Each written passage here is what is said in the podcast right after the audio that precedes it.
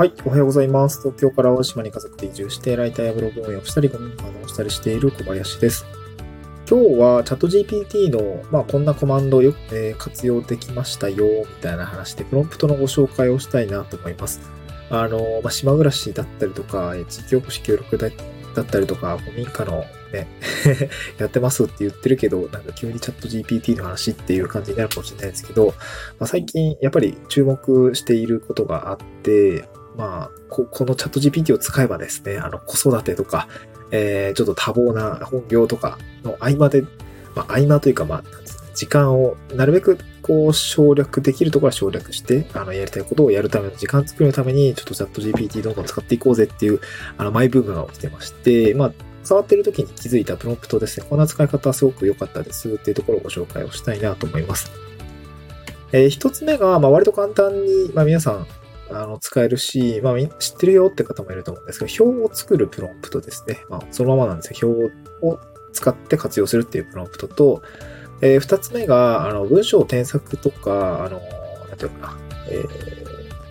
まあ、誤字脱字チェックとかにも使えるプロンプトですね。で、もう一つが、あの、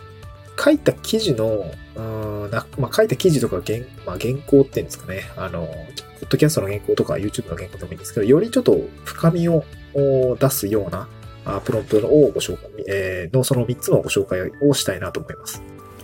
はい。1つ目が表の作成ですね。表の作成。えーチャット GPT は、えーまあ、基本的な使い方としては、まあ、リサーチだったりとか、まあ、壁打ちだったりとか、いろいろ、まあ、本当に汎用的に使えるんですけど、まあ、その中でも、あの、表現の方法として、例えば、そうですね、僕今ウェブライターをしているので、えーウェブライターで稼ぐ方法を、まあ、5つ、まあ、箇条書きで出してみたいな、あのー感じで使うと、本当に5つ箇条書きでポンポンポンと出してくれるし、えっ、と、例えば項目、項目が2つぐらいあったとしたら、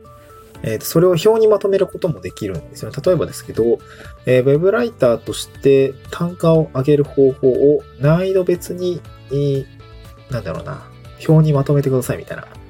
で、出力する項目は、あないとないと何みたいな感じですかね。うんだから、そういう風な感じの、なんていうのかな、まあだから、命令文1行目は、えー、何、まあ、したいことを書きます。ウェブライターとして単価を上げる方法が知りたいです。調べてください。答えてください。みたいな感じで1文目を書いて、え2個目は、まあ、それを端的に表形式で表してくださいって書きますよね。で、3行目に、えー表の項目は、あ1つ目が難易度、2つ目が内容とか、3つ目が、あなんだろうな あ注意点みたいな感じで、あのまあ、これも自然言語で、あのだから、今項目3つ出しましたよね。難易度、難易度と、えー内容と注意点みたいな感じで、えー出すと、まあ、それを表形式で出してくださいみたいな感じでね、あのいうプロンプト書くと、まあ、本当に、あの、調べた内容を、えっ、と、表形式で出してくれます。で、まあ、シンプルに見やすいのがもちろんですけど、なんか表形式でまとめるときにどんな感じでまとめたらいいんだろうとかって着想を得るのにも、この、表あの、AI がね、どういう感じで表を作るのか、こう、どういう切り口の、どういう流度で項目を作るのかみたいのも、まあ、こういうので、えーまあ、雑にね、えー表でまとめてって言ったときに、そう、あの、今は3つ項目出したんで、その項目ごとで出てくると思うんですけど、まあ、雑に、あの、表でまとめてって言ったときに、どんな感じで項目を切り分けてくるのかっていうところを見るのも結構僕としては着想を得る、あの、ヒントになるなと思っていて、この表でまとめてっていうプロンプトは非常に有効的かなと思いますね。まあ、あとは、えーとですね、まあ、ただチャット GPT 現状だと調べたものを、あの、リアルタイム、そのネット上に転がっている2021年の11月末以降のデータってないので、まあ、それをまあ自分でググって調べたときに、まあ、あの、それをね、まあ、テキストベースで持ってくると思うんですけど、なんか、そういうものを、あの、テキストベースでバーッとこう、まあ、入力文に入れて、これを表にまとめてっていうこともできるんですよね。まあ、だから、なんか表にしたい、まあ、元文があった時に、それが全部箇条書きで出てきた時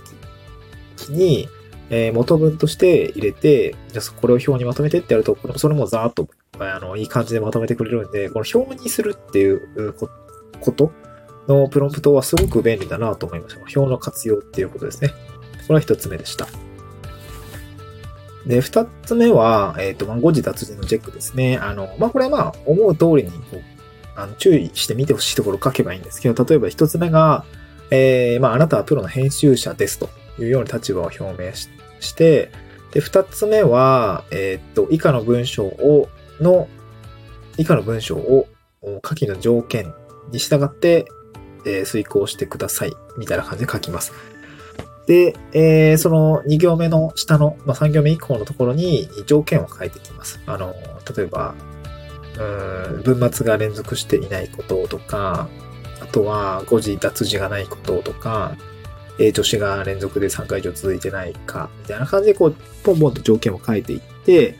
で、まあ、文末に、あの、まあ、この、なんだろう、チェックしてくださいって言うんだけど、その時に、その原文は出力しないでいいですと。この一言があると、あの、だいぶ、うーん、なんていうかな、楽、楽になるというか、あの、チャット GPT って、あの、長文扱えないんですよね。まあ、その中の、その原因としては、その、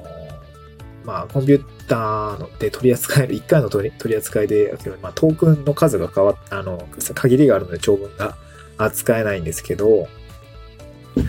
だからその、遂行、シンプルに遂行してってやると、原文一回ザーッと舐めちゃうんですよね。で、それを防ぐために原文は出力しないでくださいって書いておけば、え間違ったとこだけ、まあ間違ってるというか指摘があるとこだけ出力をしてくれるので、この原文を抜いてくださいとか出力しないでくださいっていうのは、えー、結構ありかな、あの、コマンドとしては使い勝手がいい内容かなというふうに感じます。まあ、これちょっと活用できるかなと思う感じですね。まあ、ただ、えっ、と、なんか誤字脱字チェックをお願いすると、一応気づくところはいろいろあるんですが、結構抜け漏れもやっぱりあるんで、まあ20、30、40ぐらいのその、えー、チェックはもちろん遂行には必要かなと思います。例えばですけど、まあまあ一旦あらあらで作って、チャット GPT でチェックする、他の例えば文献だったりとか、まあ無料のその文書作成構成ツールとかでも、あの、いろいろあるので、プルーフとかかな。え、そういったものもあるので、そこに通す。で、あとはまあ、目読、音読するとか、スマホでもチェックするとかっていう、その40、えー、30、40のチェックはやった方がいいかなっていう感じですね。まあ、あとは、そのプロンプトに加えて、あの、拡張機能で、えっと、エディット GPT っていうのがあるんですけど、これを、あの、拡張機能として入れると、え、っと、チャット GPT の中で、えっとですね、エディットはでき、エディットじゃないわ。え、っと、エディットダッシュ、ダッシュ、ん？エディッと、ディザーブ、これなんて読うんだろう。まあ、あの、エディティング、あ、わかんない。読めないわ。わかんないんだけど、あの、添削までしてくれる、あの、プあのプロンプトが組み込まれた拡張機能があるんですね。それで文章の添削もできちゃうんで、あの、プロンプトで、あの、なんだろう、うんなんていうの添削までやるってことは、あの、結構十分可能なので、あの、エディット GPT 入れるとか、あと、ま、原文出力しなさいっていう感じで、まあ、細かく指示を出してやるっていうのも、まあ、ありかなっていう感じです。これで結構誤字脱字チェックは、あの、ある程度できますけど、結構嘘つく時もあるんで、特に GPT3.5 は結構嘘つくというか、あの、スルーしてるとか、本当に誤字ないって言って、すみません、ありました。実はこれです。みたいな感じで結構出してくるんで、まあまあ結構信用はしてないかな。でも使えるっていう感じですね。で、えー、最後3つ目は、記事の、えー、なんていうかな、書いた内容に対してより深みを持たせる、気づきを得るためのプロンプトなんですけど、これは何かっていうと、あの、記事、例えばですけど、あ構成だけでもいいと思うんですけどね。例えば、えー、ブログの記事を書くときに、えっ、ー、と、そうね、例えば、えー、な、例えば20代から30代後半のまあ僕の場合だと地域おこし協力隊とか移住に興味がある人が気になるタイトル、まあ、トピックを10個考えてくださいってなると、10個バーっとタイトル出てくる、出てきますよね。で、お、いいなって思ったやつがあったあったら、まあ、それを元に、うん、まあ、見出しを考えてくださいってまたなんかこう、ね、えー、見出しを5つで考えてくださいみたいな感じでやるじゃないですか。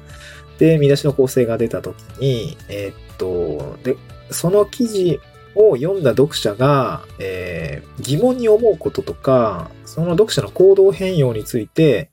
えー、どういうことが考えられますか5つ考えてくださいみたいな感じで、あのここの構成の記事を読んだ読者がどう思うかとか、どういうことを疑問に思うんです、なんかわからないことがありますかねみたいなことも、一回プロンプトとして挟むと、確かにやっぱ返してくれるんですね。なんかその そうだな。えっと、ちょっと今例えばでやってみたんですけど、地域おこし協力隊に興味がある人が読みたいと思う記事のタイトルを10個考えてくださいってやったら、その中に、えっと、地域おこし協力隊のメンバーに学ぶあた、地方での新しい働き方というものが出てきました。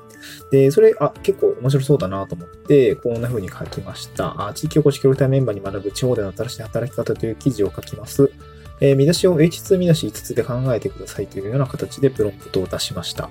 そうすると、まあ、5つぐらいバーッと出てくるんですね。最初は例えば地域おこし協力隊とは、その役割と活動の概要とか、え地方で活躍する協力隊メンバーの多様なバックグラウンド、まあ、どんな人が協力隊に向いているのかとかですかね。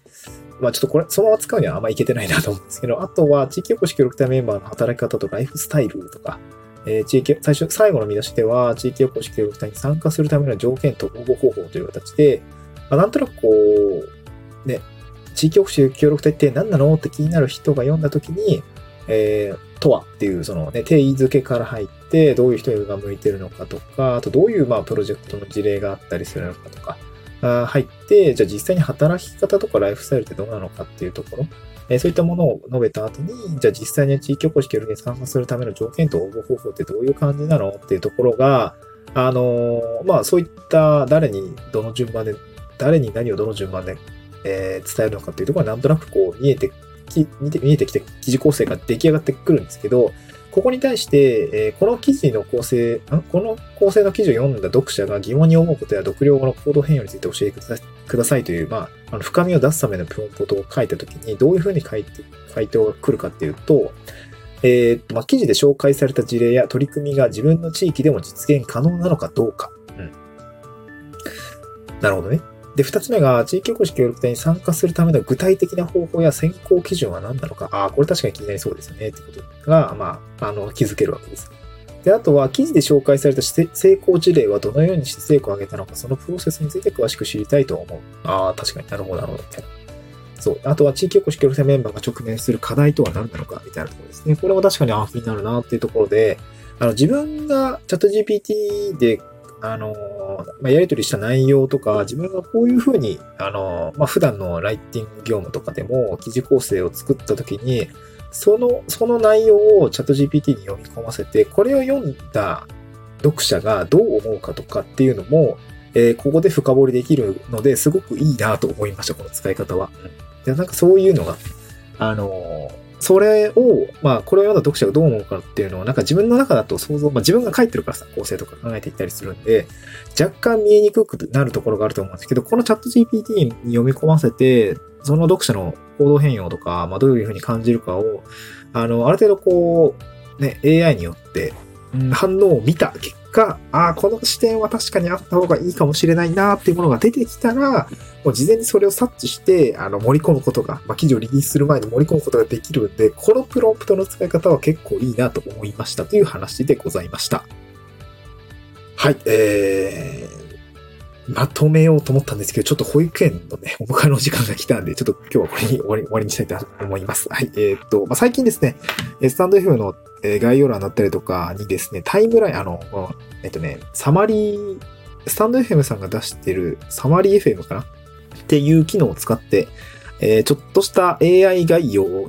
作って書いていたりとか、あとタイムライン、タイムスタンプみたいのがね、あの、スタンド FM さんの概要欄にね、それ作ったタイムスタンプ、ただのテキストなんですけど、多分 YouTube と同じでこう、分数とかをテキストで書くと、なんかリンクできるような感じで、これ結構便利なんですけど、なるべくそれをつけるようにしているので、なんか聞きたいところのタイムスタンプを押すとそのリンク飛んでいくんですけど、えー、っと、まあ、そういったものを使っ、あの、なるべく書いておくようにするので、あの、そこからちょっと聞きたい内容をなんか抜粋して聞いてみてもいいのかなっていう感じですね。チャット GPT の活用の仕方でございました。はい。ちょっと今後も活用していきたいなと思います。また次回の収録でお会いしましょう。バイバーイ。